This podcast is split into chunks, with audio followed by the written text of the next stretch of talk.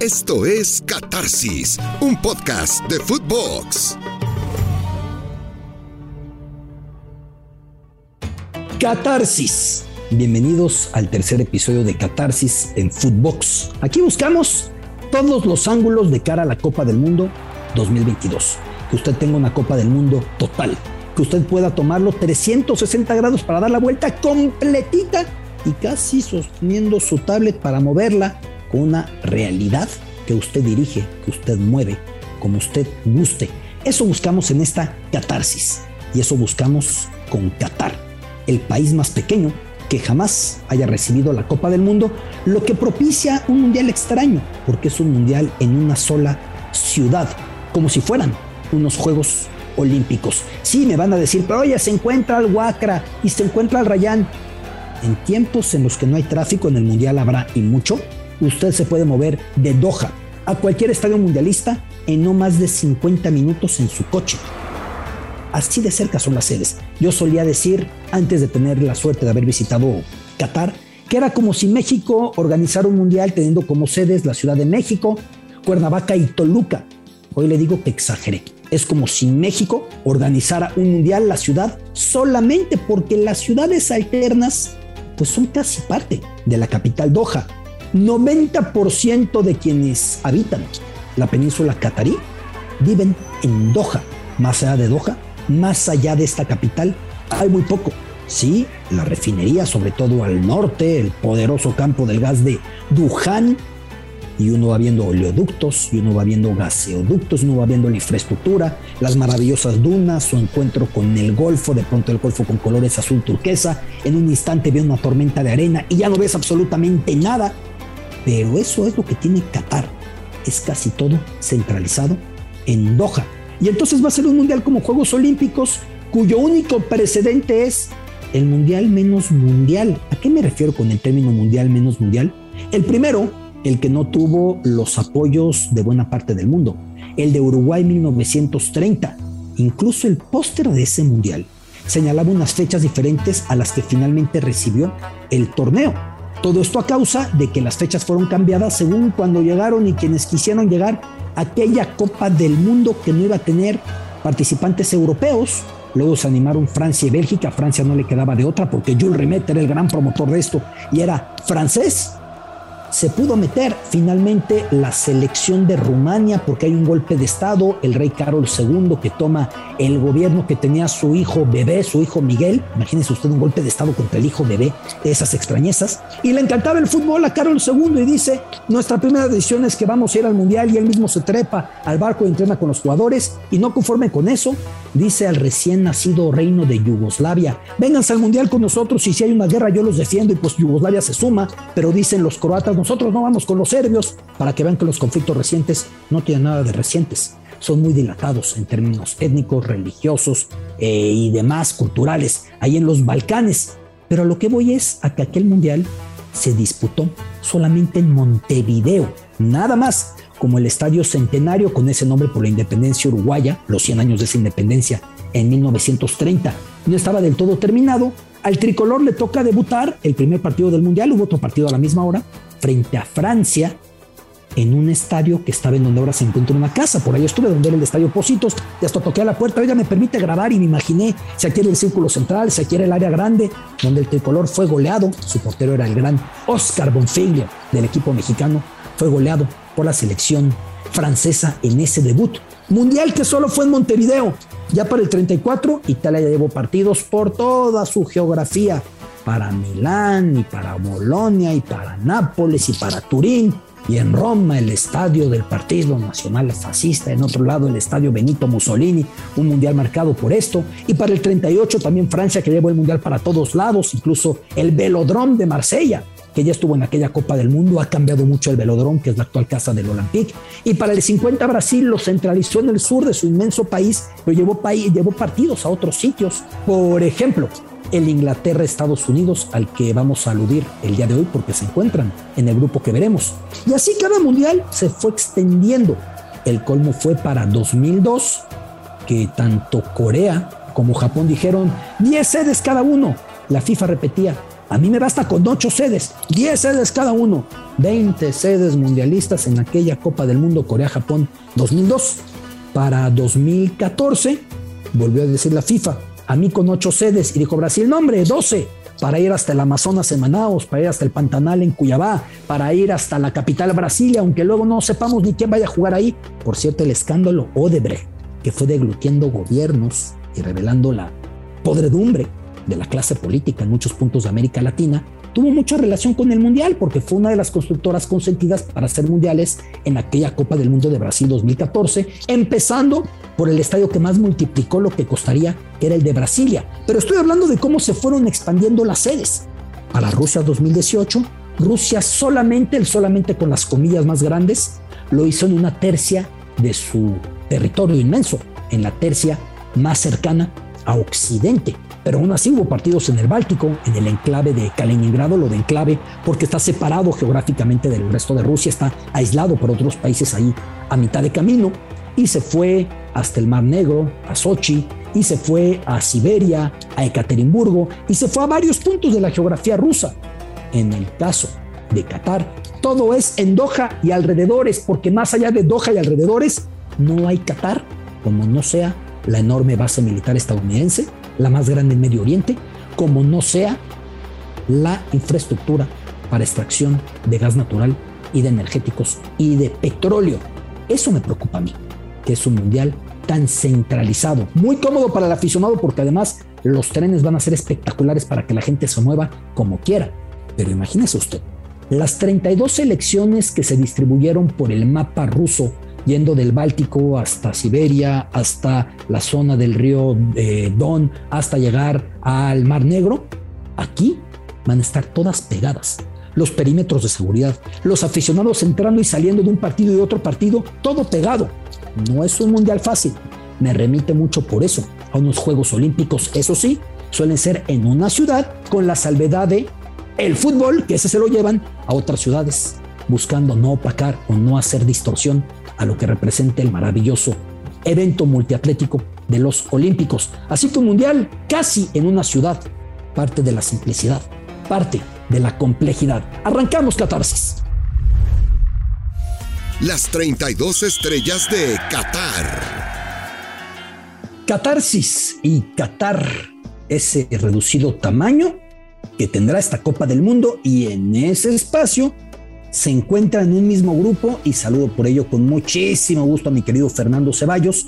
Dos selecciones británicas, la inglesa y la galesa, la galesa de las últimas que se metió en virtud del playoff europeo imponiéndose a Ucrania, además de Estados Unidos, que ya Inglaterra le dio un raspón tremendo en el Mundial de Brasil 50, inolvidable la soberbia de los eh, ingleses en aquel momento, hasta Stanley Matthews estaba de embajador en un país en Canadá, embajador de la reina en ese momento en vez de estar concentrado en el partido de fútbol y Estados Unidos que le pega a Inglaterra y queda fuera, e Irán que ya tuvo frente a Estados Unidos en el 98 un partido muy cargado de connotaciones políticas, diplomáticas, hasta hubo discurso del presidente Bill Clinton explicando que ojalá ese cotejo sirviera para acercar a las dos naciones. Por dar contexto, Estados Unidos tenía un gran nivel de influencia sobre, la, sobre eh, Irán cuando reinaba ahí el Shah Reza Pahlavi, completamente pro-occidental, pro-estadounidense y también corrupto, cuando la revolución islámica y los ayatolás tiran al Shah, entonces llegan la corriente religiosa y se convierte en una república islámica anti-estadounidense. Recuerda usted la película Argo y Ben Affleck en aquel momento con la embajada, que eso sucedió, la embajada de Estados Unidos en Teherán tomada por iraníes y luego en el Mundial 98 que se encuentran y esto sirve para de alguna manera acercar a dos países con una relación muy tensa. Contexto nada más, Inglaterra, Irán, Estados Unidos, Gales y el privilegio de contar aquí con Fer Ceballos. ¿Cómo estás, Fer? ¿Qué tal, Beto? Fuerte abrazo. Pues eh, no creo que vaya a estar muy lejos de la tensión que se vivía en aquel entonces, ahora en este ya más cercano 2022, esa, esa tensión entre Estados Unidos e Irán, ¿no? Independientemente de que eh, los conflictos quizá entre ambos países ya no son tan notorios, pues sí sigue habiendo algo ahí, ¿no? Y, es un duelo muy, muy especial que pues, lamentablemente se traslada a lo, a lo futbolístico. Un grupo que, ya lo comentabas, Beto, con, con Inglaterra, con Gales y con Estados Unidos en el papel, creo yo, peleándose esos dos lugares, ¿no? Lo veo muy complicado este grupo. A ver, querido Fer, si veo Inglaterra en un nivel diferente al resto. No le veo a Gales el empaque para demasiado, aunque Gareth Bale con Gales tiene una capacidad supersónica para cargar al equipo. Gales que tenía a Ryan Giggs dirigiéndolo, la máxima gloria del fútbol galés y en el United, y luego bajo acusaciones muy severas de abuso. El gran en la cancha, el gran en la cancha, Ryan Giggs. Y es una selección que no solamente es Bale, también está por ahí Ramsey y otros muy buenos futbolistas. Estados Unidos, Fer, yo sé que tú conoces esta selección, a este grupo de una manera muy cercana. ¿Qué crees que pueda lograr en esta Copa del Mundo? Mira, Beto, primero hay que aclarar que, creo que Estados Unidos ve este mundial como, como un proceso realmente, ¿no? Ellos desde hace tiempo han diseñado y han delineado un plan estratégico para su Copa del Mundo, para el 2026.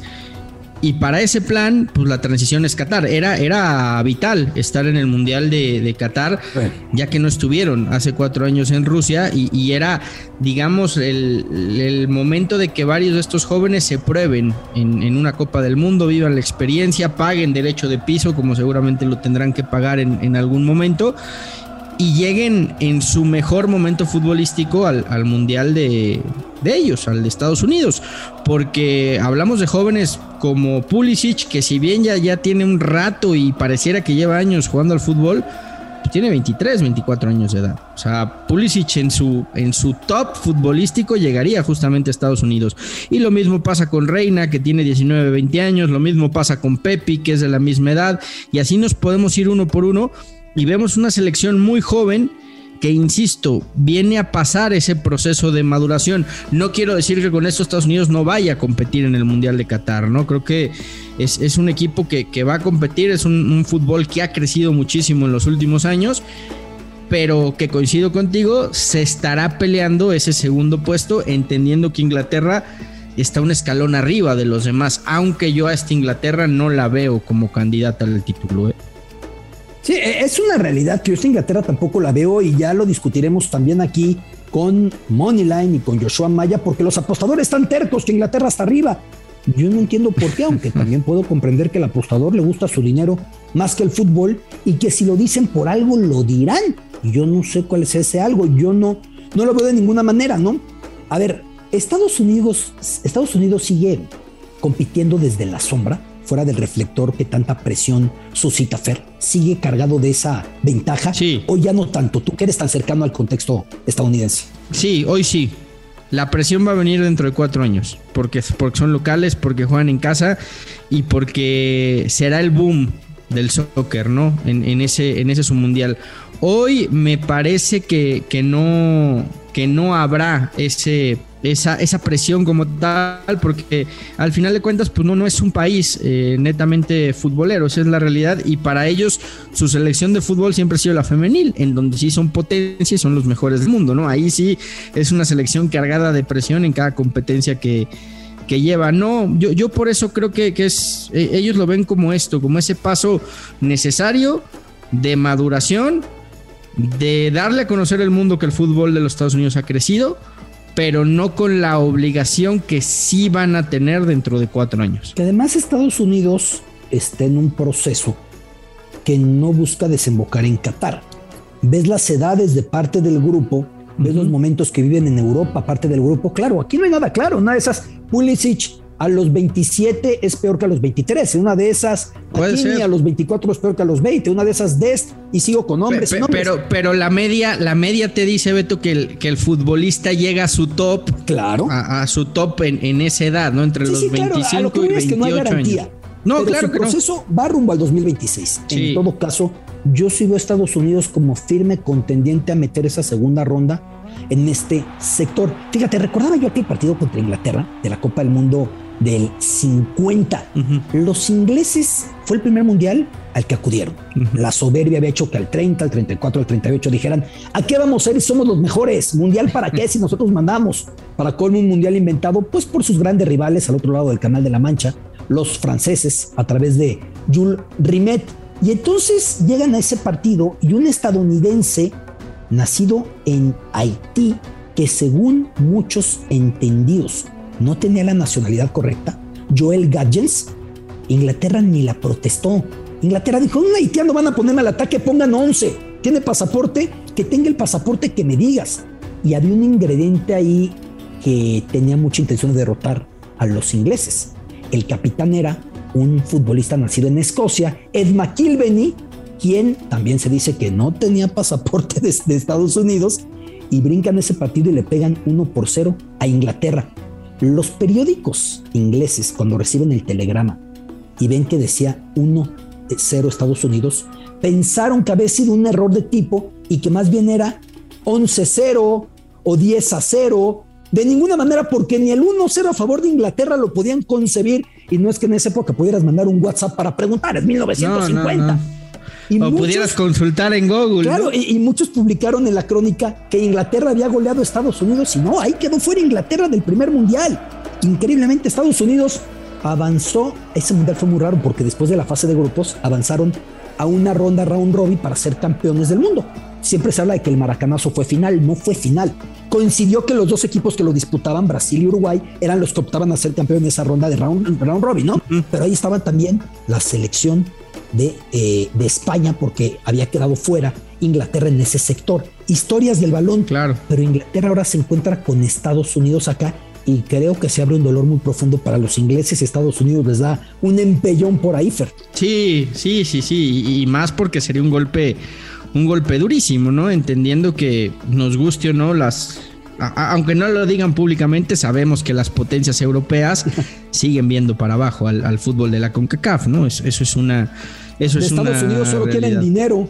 De Estados Unidos solo quieren dinero en las giras por ahora. Eh, eso, exactamente, pero yo, yo creo que yo coincido contigo. Creo que es una selección que va a competir. Yo creo que va a estar peleando por, por entrar a, octavos de final y de ahí dependerá mucho del cruce, ¿no? Eh, ojo con lo de Inglaterra, porque las sensaciones de la Nation League no son buenas, Beto. Y, muchos dicen, bueno, pero dominó la eliminatoria, terminó invicto. Hay que ver el grupo de Inglaterra en la eliminatoria. Es que para mí la eliminatoria es, muy, muy mentirosa, Beto. Es, es, es, yo no les creo. Yo no, no yo tampoco. Y yo la misma Eurocopa pasada tampoco les creo. No. Cuartos de final Ucrania, semifinal Dinamarca, la final la pierde con Italia al límite. O sea, yo no le termino de creer. Primera ronda, Croacia fue su victoria relevante. Le gana Alemania, esa no la discute nadie, en octavos de final, en lo que fue el final de la era Joachim Lev con los teutones, con la Mannschaft. Pero yo sigo con la misma que yo en Inglaterra, no le veo para tanto. Y el resultado reciente, goleados en casa a manos de Hungría, también dice bastante. Luego, Irán tuvo una gran eliminatoria muy sólida en el grupo A asiático, pero destituyó a su entrenador, a Drajan Skocic, un par de días atrás, una semana atrás, cosas así. Decisiones raras, ¿no? Oye, en ese momento, Fer, la prensa del mundo decía, mira, los iraníes no tienen estructura, corriendo a su entrenador a tres meses del Mundial. Mm. a los dos días México se quedó, se quedó sin estructura de selecciones nacionales, ¿no? sin toda, sin toda la estructura, Beto. A ver, Fer, ¿quiénes avanzan? ¿Y en qué orden? Uf. Me la, me la voy a... No, no me voy a ir con la lógica, yo creo que va a haber bombazo en este grupo. A ver. Inglaterra, Inglaterra se queda fuera y avanzan Estados Unidos y Gales. Ándale. Hay que recapitular el orden de los partidos porque el orden de los factores sí altera el producto en la fase de grupos del mundial. Abren Inglaterra contra Irán, mismo día Estados Unidos contra Gales. Siguiente cotejo, Gales contra Irán, mismo día Inglaterra contra Estados Unidos. Y el cierre del grupo, los galeses frente a los ingleses, el duelo británico, que ya se encontraron en la pasada Eurocopa de 2016, y los iraníes frente a los estadounidenses. El orden es que, ¿sabes qué? A, mí, a mí las, los torneos en donde ha participado Gales, eh, y no te hablo de eliminatoria, te hablo ya de, por ejemplo, de la última Eurocopa, Gales a mí me ha dejado muy buenas sensaciones. Y como tú lo dijiste al principio del podcast, Bale es uno en su club y otro en la selección. Y, creo que Bale hoy llega a la MLS a ponerse en forma, a tener ritmo futbolístico, pero pensando en llegar en, la mejor manera posible al, al, Mundial. Y si bien Inglaterra tiene a un tal Harry Kane, que sabemos que es un goleador nato y es brutal lo que puede hacer, no tiene un jugador que pueda marcar tanta diferencia en su top como si lo tiene Gales con Bale. O sea, es que Bale estando bien sí marca mucha diferencia. O esperar a ver qué sucede con un Sancho, qué sucede con un Sterling ahora cambia de equipo, qué sucede con tantos futbolistas, Mason Mount, que van cambiando de equipo, o algunos que siguen en su equipo pero son muy jóvenes y que apuntan alto. También acuérdate que a los europeos, cuando los sacas de Europa en el mundial, les cuesta, ¿eh? Fer, llevan cuatro mundiales seguidos ganados. pero. y en todos los continentes. ya, no eso lo podíamos decir antes, en el siglo pasado.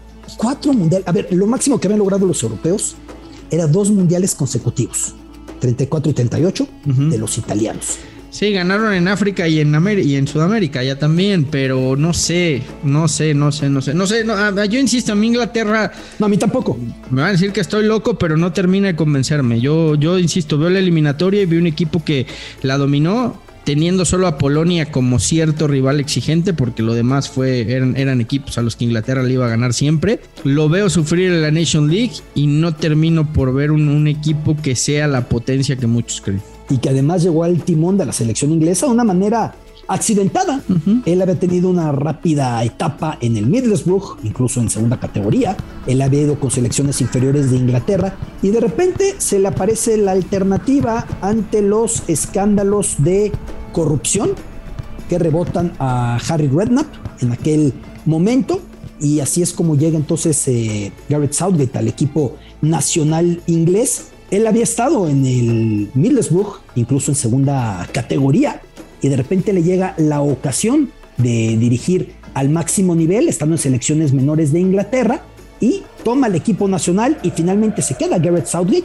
Así que vamos a ver de qué manera le va en este timón. Yo coincido contigo, yo no veo Inglaterra como la potencia, aunque yo difiero en que sí lo veo, para encabezar este grupo que tiene una ventajita. Su cruce con el A no parece tan temible.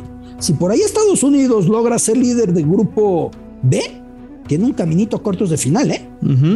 Y otra vez estaríamos hablando de Estados Unidos en el famoso quinto partido. Ellos ya lo hicieron y Costa Rica ya lo hizo. Los que seguimos buscando utopía o buscando como Odiseo el regreso a Ítaca, somos nosotros. Esa es la realidad. no porque los equipos de CONCACAF ya lo hicieron y con autoridad, además, en aquel momento. Fer, estos jugadores estadounidenses se verán reforzados por más talentos o ya es la base que llevan al mundial? No, no, el, plan sigue siendo de, de, US Soccer 100 futbolistas norteamericanos jugando en Europa para el mundial de, de Estados Unidos. Esa es la meta que tienen seguir exportando a Europa, entienden que allá está el fútbol de élite, por eso se están yendo tan jóvenes Beto y, veremos qué pasa. En las inferiores hay jugadores interesantes como Kate Cowell que lo tuvo eh, Matías Almeida en San José Earthquakes, que fue la figura ahora en el, en el, eh, en el premundial, o Clark que ya se fue también al fútbol alemán. No,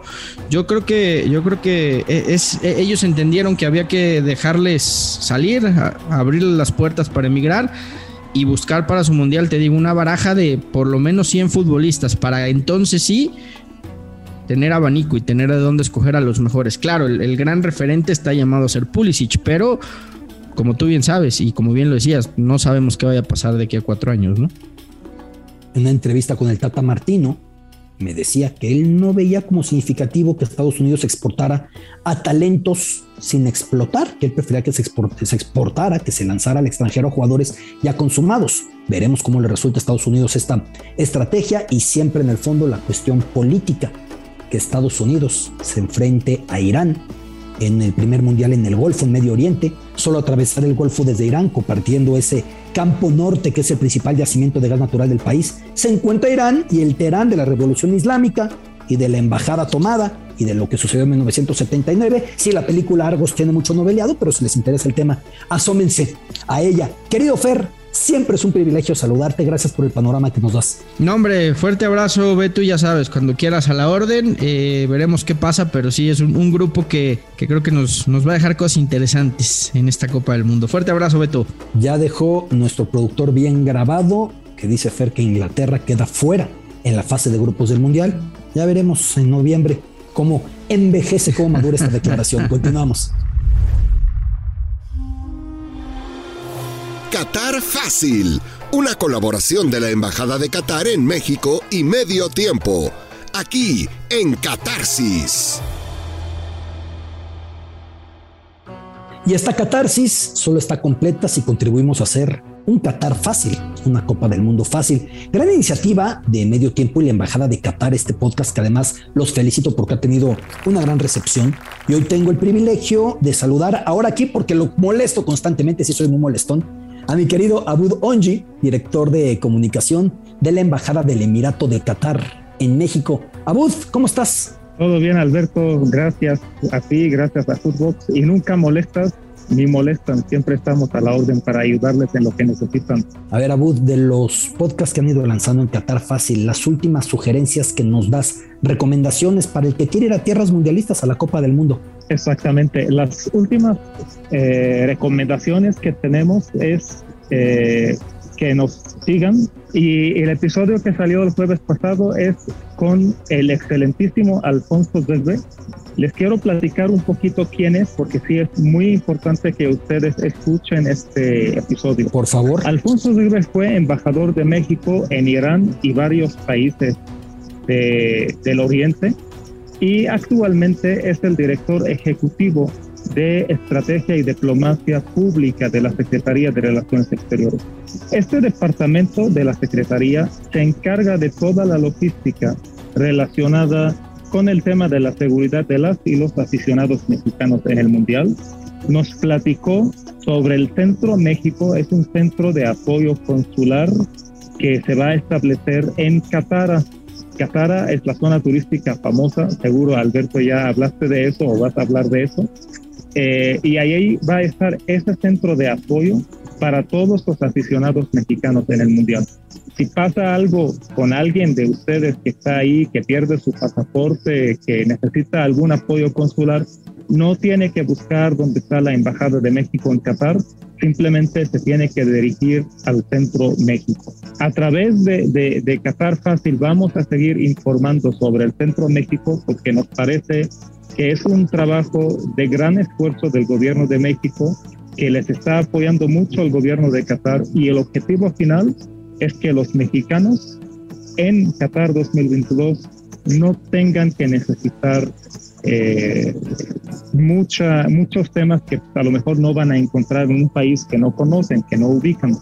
Y también dentro de la información muy, muy precisa que nos dio Alfonso, es hablar sobre, sobre los límites de apoyo que dará el gobierno mexicano a las y los aficionados.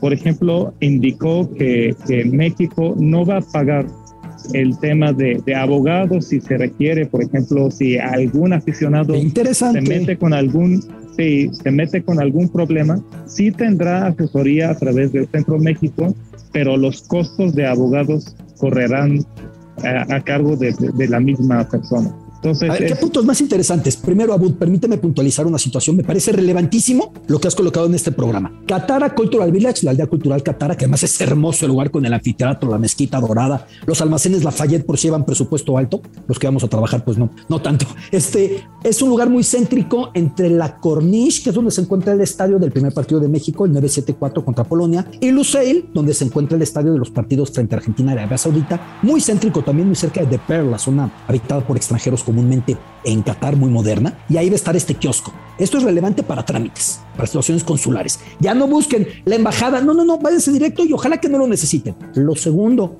aguas con su relajito, porque la embajada sí, los asesores les dicen por dónde, pero no les va a poner el abogado, no les va a pagar el abogado. Y es un país que es muy amigable por las buenas y lo digo muy respetuosamente, Abud, por las malas no tanto, hay que ir a respetar las reglas, no se metan en broncas. Está muy claro eso. Exactamente. El objetivo de la Secretaría de Relaciones Exteriores junto con la Embajada de Qatar en México es dejar toda esta información muy clara para los aficionados, ¿no? ¿Qué son las diferencias culturales? El tema de, de, de, de código de vestimenta, etcétera, etcétera. ¿Para qué? Para que no se meten en problemas. El objetivo es que vayan a disfrutar un país diferente en el Medio Oriente por primera vez un mundial, pero entendiendo y disfrutando las diferencias culturales. Yo repito mucho, Abud, y lo hago desde el más absoluto respeto. Y por eso he estudiado árabe y por eso me he acercado a la religión musulmana desde un respeto tremendo. Quitar prejuicios, quitar estigmas, entender mejor. Vayan, cuestionen lo que gusten, que les guste lo que ustedes quieran, tienen derecho a decir yo prefiero esto, yo prefiero aquello, yo estoy de acuerdo con esto, yo no estoy de acuerdo con aquello, pero estando ahí, respeten. Abud, te hago una pregunta más aprovechando que te tenemos hoy por acá. Ya la agencia Reuters plantea que no se va a vender alcohol en los estadios del Mundial. Hay que entender que para el Mundial 2014 la FIFA consiguió que Brasil cambiara sus reglas. La llamada Ley Geralda Copa hizo una excepción para que Brasil sí vendiera alcohol en los estadios. En Brasil no está permitido para control de masas, para evitar violencia, etcétera. Eh, y para este caso, según plantea Reuters, no se va a permitir. Hay un punto que yo quiero insistir a la audiencia el lugar en el que le venden alcohol es donde se consume en Qatar. Que la gente no utilice, perdón el término coloquial mexicano, la caminera. Ya me dieron y me serví un termo mi botella de tequila, ya me serví mi cuba. Porque en Qatar no está, no está permitida esta situación y se pueden meter en problemas, ¿no, Abud?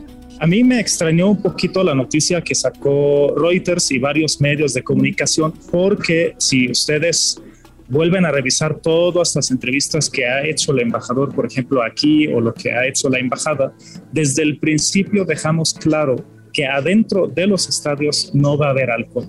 Y es un acuerdo entre FIFA y entre el gobierno de Qatar. Ahora, eso no quiere decir que eh, en los fanzone, incluso los pegados a los estadios, o si el mismo estadio tiene algún restaurante, no quiere decir que no va a haber alcohol ahí. Simplemente en las gradas no habrá alcohol.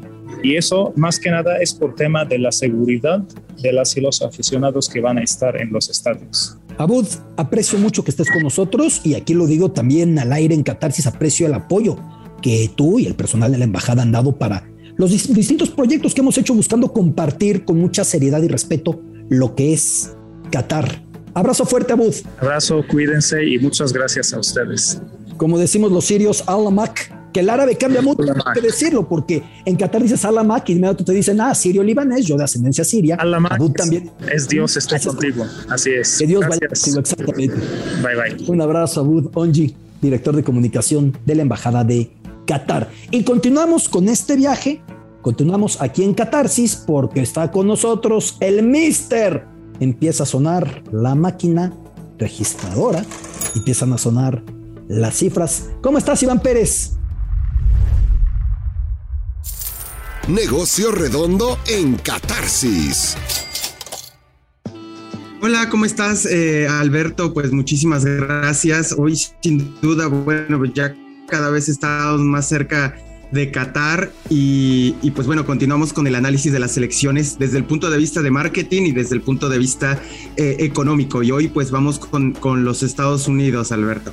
Mira, viene un evento en el que Inglaterra aparece como favorito en las apuestas, lo cual yo no puedo entender de ninguna manera, pero sí entendemos algo. A ver, Iván, el valor de la selección inglesa cuando se maneja el valor no es lo que cuestan los jugadores. La, marca selección inglesa, ¿en qué rango la ponemos de valor de selecciones nacionales? No sé si me explico con mi pregunta. Para ti que dominas el negocio redondo. Me parece que para darle valor a, un, a una selección se tienen que medir diferentes cosas. Uno es obviamente la plantilla de selecciones, ¿Sí? que ahí hay que decirlo, eh, la última estimación es que los la selección inglesa es la mejor valuada del mundo, con casi 1.300 millones de dólares. No les creo, pero bueno, el número es el número. Ok, perdón.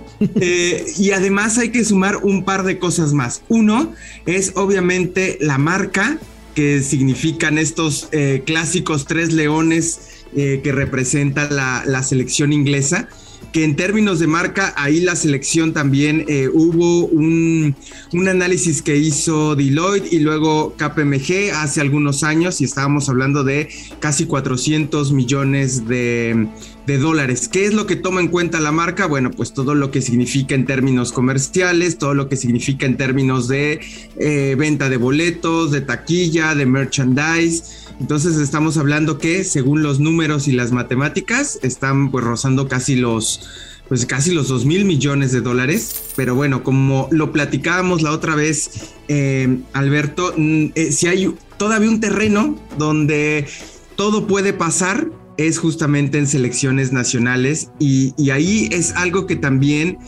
ha trabajado bastante bien los Estados Unidos eh, que bueno, se ha hablado mucho de que si es mejor, ya que la selección mexicana, que si es mejor que la Liga MX, la MLS, etcétera. Pues si hay algo que podemos aprenderle a los estadounidenses es justamente su proyección y su desarrollo, sí comercial, pero también deportivo. Solo un dato para continuar, digamos, con este debate. Cada año invierten entre 65 y 77 millones de dólares solo en desarrollo deportivo, que incluye tecnología, que incluye obviamente todo el equipamiento que necesitan las selecciones, que incluye giras, que incluye pago de partidos y sobre todo tienen identificados, Alberto, 25 mercados en su país, donde cada año hacen de 5 mil niños y niñas, ¿no? Porque pues obviamente sabemos, bueno, es campeón del mundo femenil, pues, y aspiran a ser una potencia en el fútbol varonil. Pero bueno, estos números los dejo ahí. Y un punto más eh, que me parece importante. Eh, ellos, pese a que tienen cada año facturan unos 130 millones de dólares, la Federación de los Estados Unidos, tienen un programa muy interesante, Alberto, que se llama Cycle Insiders. ¿Y qué es lo que hacen con este programa? Incluyen al aficionado y a las pequeñas empresas para que donen eh, en términos del desarrollo de nuevos talentos y la captación de talentos. La pregunta es, ¿lo necesitan realmente ese dinero? Pues me parece que no pero lo que hacen es justamente dar beneficios al aficionado para que a partir de la donación sienta propia la selección eh, o, los, o, los posibles nuevos talentos del fútbol de los Estados Unidos. Son inversiones que van desde, desde los 500 hasta 10 mil dólares para algunas startups y pues te dan diferentes beneficios, que una convivencia, que el autógrafo, que la playera, que pases, bla, bla el proyecto de fútbol de los Estados Unidos. Así es como están trabajando pues su presencia en este proyecto unos 3, 4 años y sobre todo, Alberto, su, su, su futuro. A ver, hay datos muy relevantes. Sí, claro, el dinero que reciben, tú lo dices muy claro, no es el dinero que necesiten, es al mismo tiempo el engagement que generan, el involucrar sentimentalmente, emocionalmente, simbólicamente al aficionado, al inversionista, etcétera pero entender que el fútbol en Estados Unidos ya es un ingrediente medular de lo que se concibe como la clase media estadounidense. La mamá que lleva a los niños al fútbol soccer por la tarde le fue ganando terreno a otros deportes. De ahí que le vaya a ganar la audiencia al Super Bowl, no estamos ni cerca. De ahí que vaya a tener 150 partidos por año, un nivel de atención como la que tiene el béisbol, no estamos ni cerca. Pero está pasando algo muy interesante y está creciendo algo muy interesante en el fútbol de Estados Unidos. No puedo dejar de platicar contigo, Iván, sin referirnos a las otras dos selecciones del grupo, la de Irán y la de Gales. Económicamente, ¿cómo las ubicas?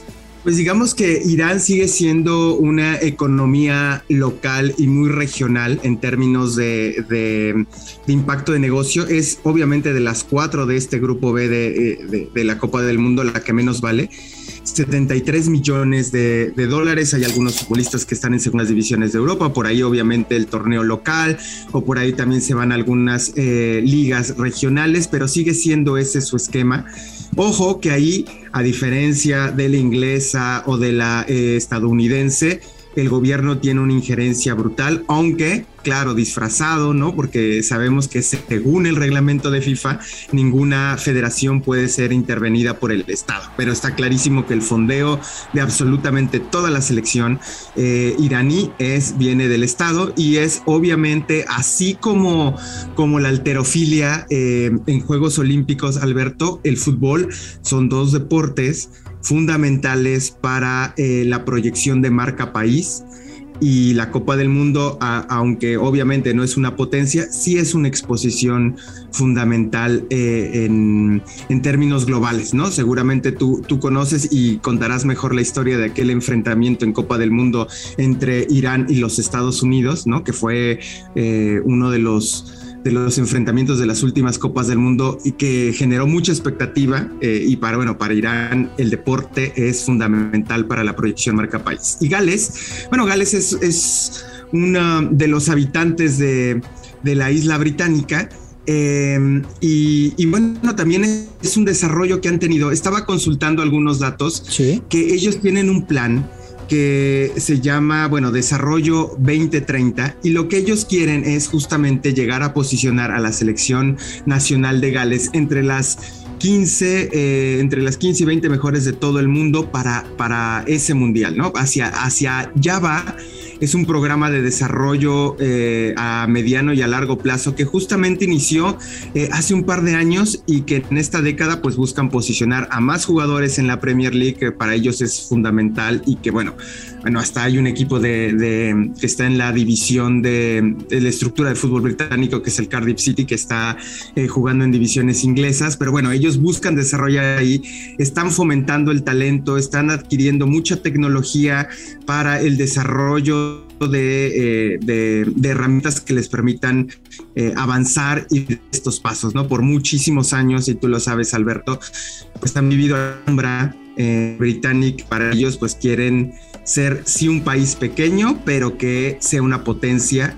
Y, me viene a la mente un país pequeño en términos territoriales y que es potencia en el mundo y estamos hablando de Uruguay, ¿no? Más o menos. supuesto. Así es como está el panorama. Y que si la gente gusta en Biblioteca Footbox, el otro podcast que tengo el privilegio de presentar en esta, que es la mejor casa de podcast de fútbol del planeta, ya hicimos la historia geopolítica, cultural, social de Inglaterra, de Estados Unidos, la de Irán es muy interesante y la de Gales todavía se las debemos, porque cada viernes nos vamos presentando y pueden encontrar parte de esos datos a los que con todo sentido alude en este momento el mister Iván Pérez. Querido Iván, ¿quiénes avanzan para ti en este sector? Pues bueno, yo, yo me voy por los números y la lógica y me parece que Inglaterra va a clasificar, aunque ya sabemos que en Copa del Mundo no sé por qué les da depresión, ¿no? Y, de repente eh, vemos cosas increíbles con los ingleses, pero bueno, yo los pongo como favoritos y me parece que los Estados Unidos van a, superar a, Gales. Ese partido va a ser determinante, tampoco es que esté este, con la bola de cristal, pero me parece que es, digamos, lo más lógico. Inglaterra que esperemos no le agarre una depresión, y eh, los Estados Unidos. El negocio redondo de Iván Pérez. Muchas gracias, Iván. Un abrazo, Alberto, perdón. Muchísimas gracias. Es un gustazo. Iván Pérez, el mister. Ganando en Qatar.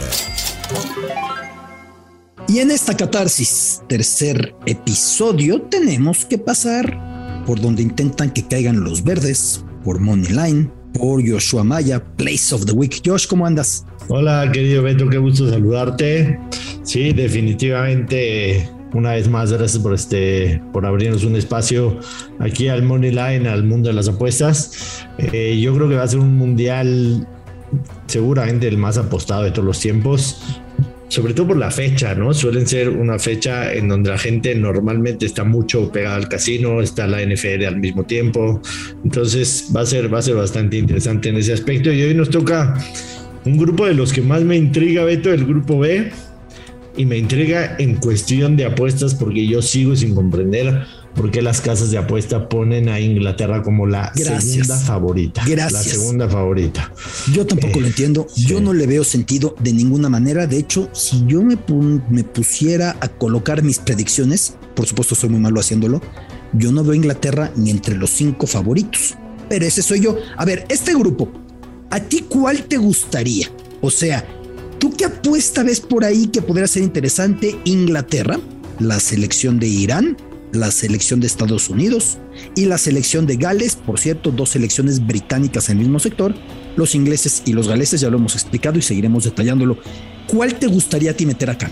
A ver, en, cuestión de apuesta para ganar el Mundial, sinceramente no. Independientemente que creamos o no las razones por cuál las casas de apuestas están muriendo en Inglaterra como segundo favorito, el valor que te paga una selección que fue campeona mundial hace casi 60 años, 56 años, eh, definitivamente no es tan buena, ¿no? Es un más 560, o sea, son cinco veces lo que apuestas por una selección. O sea, costo-beneficio, el riesgo que implica no, no lo vale. La única, vamos de acuerdo. La única quizá razón es porque a final de cuentas en la Eurocopa pasada, que fue digamos, lo más cercano que hemos tenido de todas las elecciones jugando a gran nivel, llegaron a la final, ¿no? Y estuvieron cerca de ganarle a Italia, pero Italia ni siquiera es parámetro porque no está en el Mundial, ¿no? Ahorita ya no es parámetro, en, el año pasado quizás sí.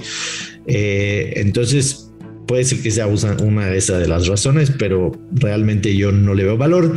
Tampoco creo que lo vaya a ganar Estados Unidos, Gales, Irán. Lo, lo interesante en el grupo, sin duda alguna, es quiénes van a avanzar, ¿no? Suponemos que Inglaterra lo va a hacer. Suponemos. Sí, sí. yo, yo sí creo que Inglaterra lo va a hacer. Pero ¿quién avanzará junto con Inglaterra? Esa es la, la gran pregunta. Eh, Inglaterra, por ejemplo, para ganar el grupo, no avanzar, ganar el grupo paga menos 304. Tendrías que apostar 304 para ganar 100. Tampoco le veo valor ahí porque creo que ni siquiera es una garantía que gane el grupo, si lo veo avanzando. Para mí la mejor apuesta de, de este grupo es que Estados Unidos avanzará, que Estados Unidos avanzará en este grupo. A mí me parece que el tiro directo es con la selección de Gales, independientemente que vimos cosas buenas de Gales, es una, es una realidad, sobre todo en, el tema del repechaje. Para mí Estados Unidos es una selección que tiene, que tiene mucho más conjunto para poder llegar. Gales, Gales se basa demasiado en lo que pueda o no hacer Garrett Bale, que dice para prepararse al Mundial se fue a Estados Unidos, ¿no? A jugar. Entonces, mi mejor apuesta en este grupo es que Estados Unidos avanza en el grupo, paga uno a uno, más 100. O sea, literalmente lo que apuestes te lo va a regresar intacto el casino y esa para mí sería mi mejor apuesta. Más de ahí, te digo. A ver, Josh, sí. que, avance, que avance Irán, ¿cómo paga? Que avance Irán, te lo digo en este instante, que avance Irán paga más 360. Tampoco es que digas, wow. Hizo una, muy buena eliminatoria. Sí. Les queda cruzando el Golfo Pérsico. Sí. Sí. Eh, acaban de despedir a su director técnico ayer, ¿no? Pero yo no desdeño a los iraníes. Vamos a ver el influjo de la nueva etapa que recién han roto. La anterior pero yo no descartaría Irán completamente. pero te voy a decir algo que no me cuadra. O sea, a Irán la ponen como la selección antepenúltima para ganar la Copa del Mundo. Entiendo que eso es palabras mayores, o sea, pero es la antepenúltima y me estás pagando solamente 3.6 a 1 porque, porque va a avanzar de su grupo. No tiene, no tiene una correlación, ¿me entiendes? Este, lo, veo, lo veo complicado que avance Irán. Entiendo lo de su eliminatoria, entiendo este, que, que, que también le tocaron un par de rivales, digamos los que van en el bombo B y bombo C, no de lo más difíciles porque son Estados Unidos y son Gales. No te tocó una potencia este, europea y un medianón de CONCACAF, como a veces nos ha tocado México contra ellos, pero no les veo posibilidades. Para mí, la mejor apuesta de este grupo es Estados Unidos avance grupo, paga más 100, de ahí en más no me meto, no me gusta Inglaterra para ganar, este, ni siquiera para llegar a semifinales o a, o a la final del Mundial, te soy muy sincero. Gales, ¿qué tan bien o qué tan mal paga de que avance? Gales, Gales paga por ganar el mundial exactamente lo mismo que paga la selección mexicana, más 14,900. O sea, nos ven igual que a Gales. Nos ven igual que a Gales, sí. Así es. Las casas de apuestas nos ven igual que a Gales. Eh, eso... Y por avanzar en el grupo paga más 111. O sea, la diferencia la, diferencia entre, entre Estados Unidos y Gales son 11 centavos por cada 100. No es, no es gran diferencia.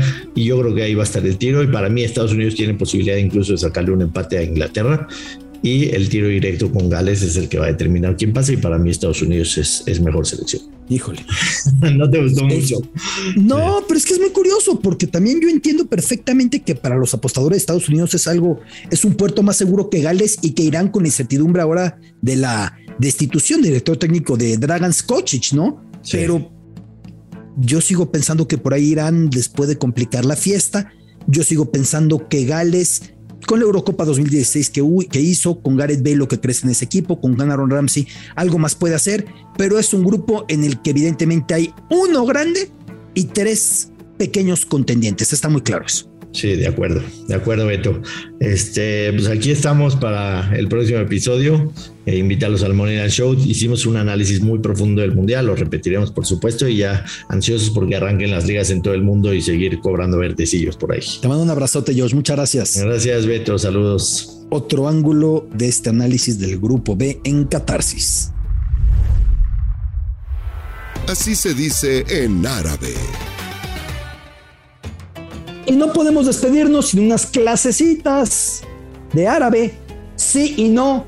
No, la. Sí, nam. Es curioso que yo vengo de estudiar japonés en donde hay un millón de maneras de decir que no sin decir la palabra no. En árabe se dice claramente la. No. Está clarísimo. Munfatlak. Por favor. Shukran. Gracias. De las palabras importantes que usted necesita aprenderse yendo a tierras mundialistas. Ya tuvimos todo el panorama del grupo B, ya tuvimos la parte futbolística. ya tuvimos la parte política, ya tuvimos la parte social, ya tuvimos la parte de las apuestas, ya tuvimos la parte económica, ya tuvimos los consejos y el privilegio de hablar con Abud Onji de la embajada catarí, buscando hacer fácil Qatar para nosotros. Catarsis, capítulo 3. Seguimos rumbo al Mundial. Esto fue Catarsis con Alberto Lati, exclusivo de Footbox.